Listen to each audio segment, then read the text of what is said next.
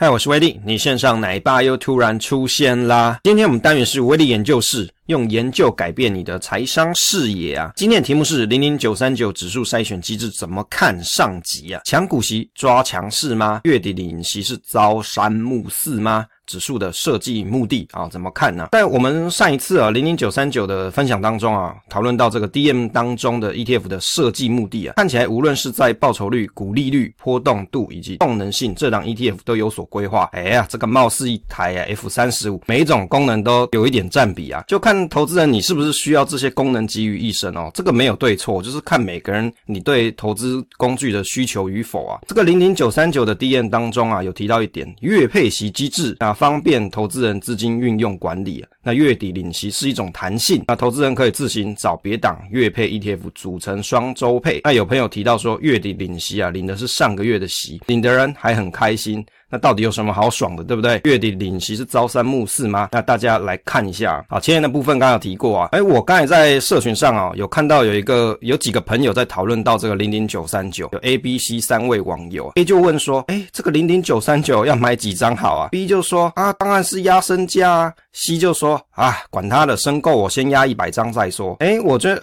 觉得很有意思诶，这些网友啊，貌似都是很有钱还是怎么样？就东西也不太清楚，说到底。诶，他们是不是真的有研究过，还是对这些内容都有所了解？那有的朋友他可能以前是买其他档的哦。那我最近就在讲说，有的人他可能是买零零九一九九二九的，诶，现在出了这个零零九三九，诶，好像也要来买一下，很像那个什么升级有没有？打电动打怪升级，好，你本来已经有九一九九二九，诶，现在有三九了，好，时隔七个月，而且升级版本也要买一下。那后面等再隔七个月又有九四九，再来七个月又有九五九，那各位是不是干脆出一档 ETF？把这些九叉九都包进去啊！好，所以大家在买东西的时候啊，在投资东西的时候，其实还是要理性去思考了。不要说只是看到有新东西你就想要诶喜新厌旧买一下。那你要买 OK，但是一定要真的去了解清楚哦。那筛选研究的部分呢，我们来看一下哦，因为它的筛选内容其实还蛮丰富的。那所以我们是拆成两集来讨论。那这一集来看一下 ETF 筛选机制。那如果你在投资的时候啊，其实我们投资人能判断只有筛选机制是不是符合投资人的需求，而不是只有报酬率的优略。优劣而决定说哪一档好，哪一档坏。投资之前呢、啊，应该要多方面思考。常见有这种总报酬率迷失。其实哦，大家做投资，你总有自己的理由。你可以去看一下 Howard Marks 的《投资最重要》这本书啊。你有时候你要去想一下，每次就会有人讲，哎，买零零五六、零零五零，哎，零零五零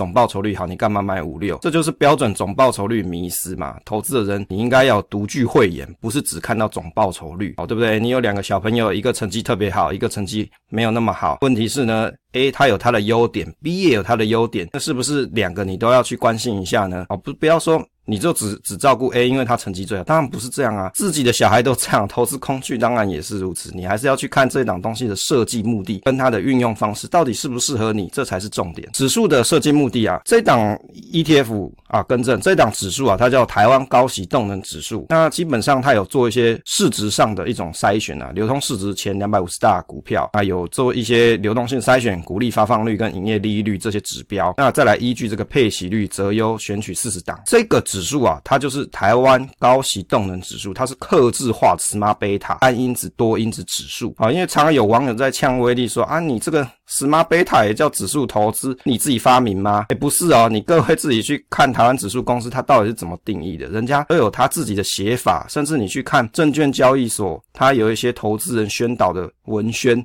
教材关于指数投资到底是什么东西？大家不要只是看到指数投资就在讲说买市值型大盘 ETF，好不好？投资之前你还是要先把名词了解清楚。也许各位你曾经看过很多关于指数化投资的书籍，好，比如说《漫步华尔街投资军律》这些，这东西威力也看过啊。我不是没有看过，问题是我们要打开这个象牙墙，你看一下这些指数公司他们到底是怎么定义的，看一下国外的指数公司他们又是怎么定义的，不要用自己的一套标准去看世界。那我我所讲的东西，各位都可以在网络上查询得到。成分股啊，以配息率加权之后，结合发行市值跟风险调整后报酬配置成分股的权重，那表彰什么？高股息嘛，成长动能跟获利能力，等于是说他把这几个东西都结合起来，让他这个投资组合的绩效表现会特别好，或者是有特别的优点。设计的目的的看法，我觉得有些人哦，他特别喜欢什么？股利率好，有的人又喜欢动能好，另外一派喜欢总报酬率好。那有没有哪一种可能性？哎，我把这些东西都把它结合起来啊，这就成为什么？这个综合性的因子嘛。比起单独因子来说，功能性上啊，它肯定会有一些取舍。为什么？比如说，你看股票动能高，你又希望它长期波动低，这两个就是一个取舍。哎，不是说做不到，而是说。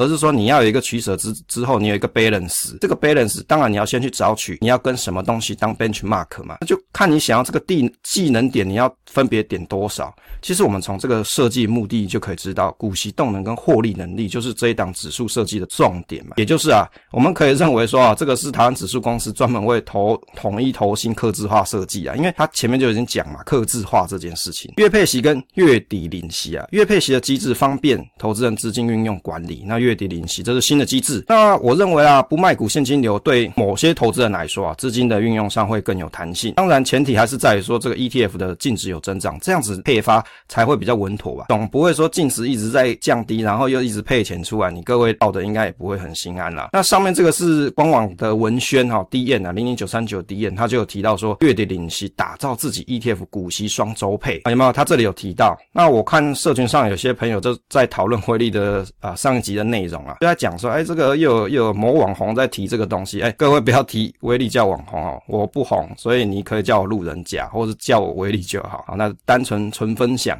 其实哦。这个月底领息啊，是不是朝三暮四啊？这有一个故事，大家应该可能知道了，也不知道来看一下啊。关西国小成语教学网里面有提到朝三暮四啊。养猴子的人哦，他有什么相果要分给猴子吃啊？早上给你吃三升，晚上再给你们吃四升啊。这个猴子就很 angry，对不对？怎么会这样子呢？那那猴子猴子就不开心啊。那养猴人就改口说，那不然这样好了，早上吃四升，晚上吃三升。哎，这个猴子们听了就怎么样？happy 啊，塔诺西的是呢。朝三暮四跟朝四。木三的名目哦，其实东西都是一样的嘛，就是这些橡果啊。但是哦，这些猴子的喜怒哀乐就有所了变化，这是一个同样的道理啊。那这个月底领息到底是不是朝三暮四啊？战国时代的庄周所做的这一篇书啊，叫做《庄子齐物论》啊，它里面就提到朝三暮四的原意是只是改变名目，实质不变嘛。那养猴子的人只是把早晚的数量兑换，如此欺骗猴子，让猴子觉得说啊，诶，可以得到满足哦。这个故事就隐喻说，人人。人哦，常常自以为是，却不自知啊。那有朋友就提到说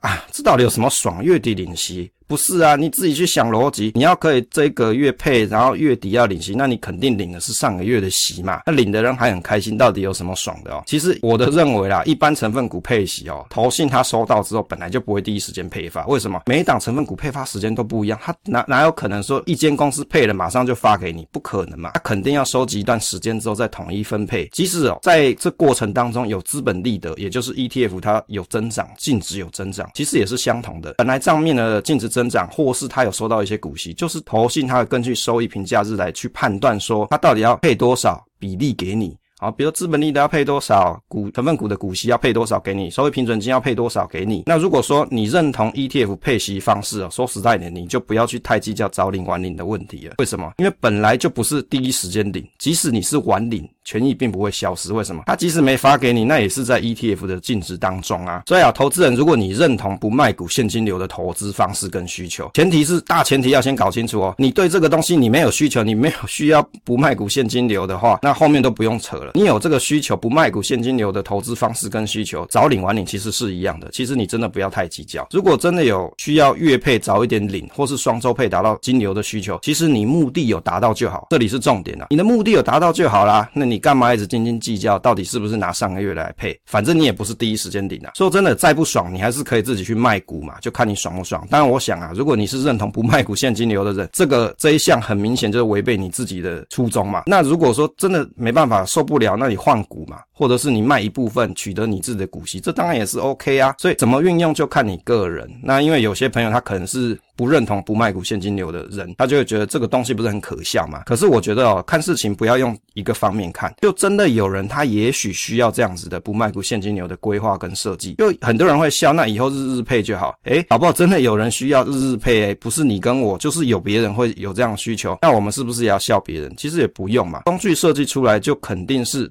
投信公司他看到这个市场有这样子的需求，所以他所设计。那至于到底卖的好不好，就看市场大家的期待或市场的热度嘛。那至于卖的不好，那自然这一档 ETF 慢慢就会退烧啊。其实就是这样子而已，市场会有机制啊。台阳的目的啊，刚好提到过啊，指数母体当中自由流通市值跟发行市值是属属于前两百五十大公司。讲白话来说，就是大公司为主，自由流通跟市值高，流动性检验哦。其实这里写的漏漏等啊，就很长嘛。那要讲什么？第，最近十二个日历月成交金额由大排到小，排序前二十 percent。再来就是十二个日历月成交金额总金额大到小排序数前百分之八十。另外还要满足下面两个条件，那也就是说任意条件啊，比如说最近三个日历月平均成交量达到一万交易单位，跟最历最近三个日历月月平均周转率六 percent 啊。其实简单来说就是近期流通性好入选啊。我想啊，这各档 ETF 在流通性这一块，我觉得也不用特别担心，因为根据这样子的筛选结果出来的股票，基本上流动性都是有一定的品质保证。指标性的筛选啊，这边就是一个重点啊。最近两个季度每股盈余总和大于零，那再来就是最近三年平均现金股利发放率介于零 percent 到一百二十 percent 之间啊。这个分析来看啊，近两季的总和表现不亏钱啊，也就是什么？他看重是近期表现嘛，至少你最近两季不要给我亏钱嘛，加起来不要给我亏钱。那股利发放率是看三年平均，也就是零到一百二十 percent，算是很宽松，有发跟超发都可以，但是它有抓一个上限一百二十 percent，就代表说你用资本公积发也 OK，反正我抓得很宽松。指标筛选的 C 这一点哦，排除最近一季营业利率的数值跟季增率啊，同属最低三十 percent 的股票。其实分析来看哦。什么叫做营业利益率？是指说直接成本跟这个间接成本啊。你要把直接成本啊，营业利益率是指说扣掉直接成本跟间接成本之后所获得的利润占销售收入的比例，那用来去反映企业在营运过程当中的利润状况。用白话来讲，就是你每一块营收有多少的利润比例来衡量赚钱的能力嘛。那季营收就 QOQ 嘛，常常如果你各位有去听一些法说会，他会讲什么 YOY QOQ 季增率 QOQ 就是季营收成长率，那也就是当季的营收跟上一季的营收再除以上季的营收再乘以百分之一百。相减之后啦，再除以上季营收。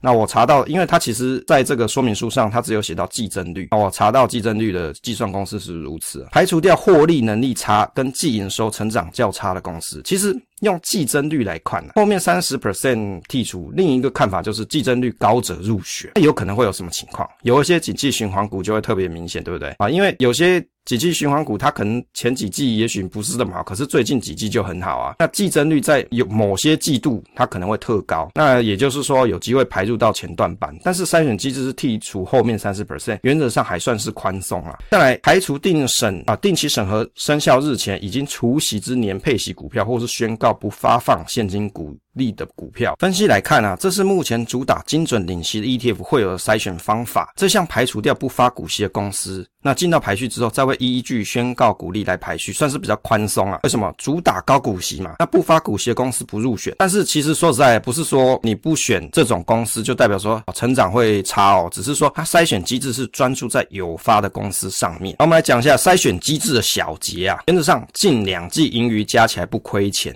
近三季啊，近三年有发股利，超发一点也没关系。再来把赚钱能力低跟营收季增率低的公司排除掉，这个后者是属于比较稳定营收的公司啊，反而一季增率可能没那么好。为什么？因为这一季跟上一季好像差不多嘛。那上一季可能跟未来的一季也是差不多的啊，那就营收比较稳定的公司，也许就不是这么容易被选到前面去。那但是景气循环股是有比较有机会入选在排名前面。那排除掉不发股利的公司哦，筛选的核心。精神是什么？近三年有发发股息，当年度也有发，近期不要亏钱，那赚钱能力差的给它排除掉。好，所以前面我们看了一下这些筛选机制啊，整个核心重点大概就是这这两句话了。好，近三年有发股息，当年度也有发，近期不要亏钱，赚钱能力者差者排除。那当然也有朋友会讲说啊，发股息的公司又不代表说它成长好，这个就是另外一门一门节目了哈。大家可以去回放过去节目有提取提过这个论点啊。在下一集的内容里面啊，我们会来提到排序的方式啊，那以及还会再针对它，比如说波动度啊，那以及动能这一块啊，夏普值这一块啊，会再多做一些琢磨跟讨论啊。如果你对这一档标的你真的很有兴趣，真的有心想要一次给它申购一百张，诶，你要不要先听完这些内容，你再来做考虑啊？那，下一集内容我们我们也会讲到它的优点跟缺点，当然不代表说一定都是百分之百正确哦，这也只是我个人的经验分享而已。那我相信啊，这些东西你听完，你再搭配上你自己的投资经验，我想啊，这样子做出来的判断可能会更加客观了哈。分享总是单纯的快乐，期待下一次再见。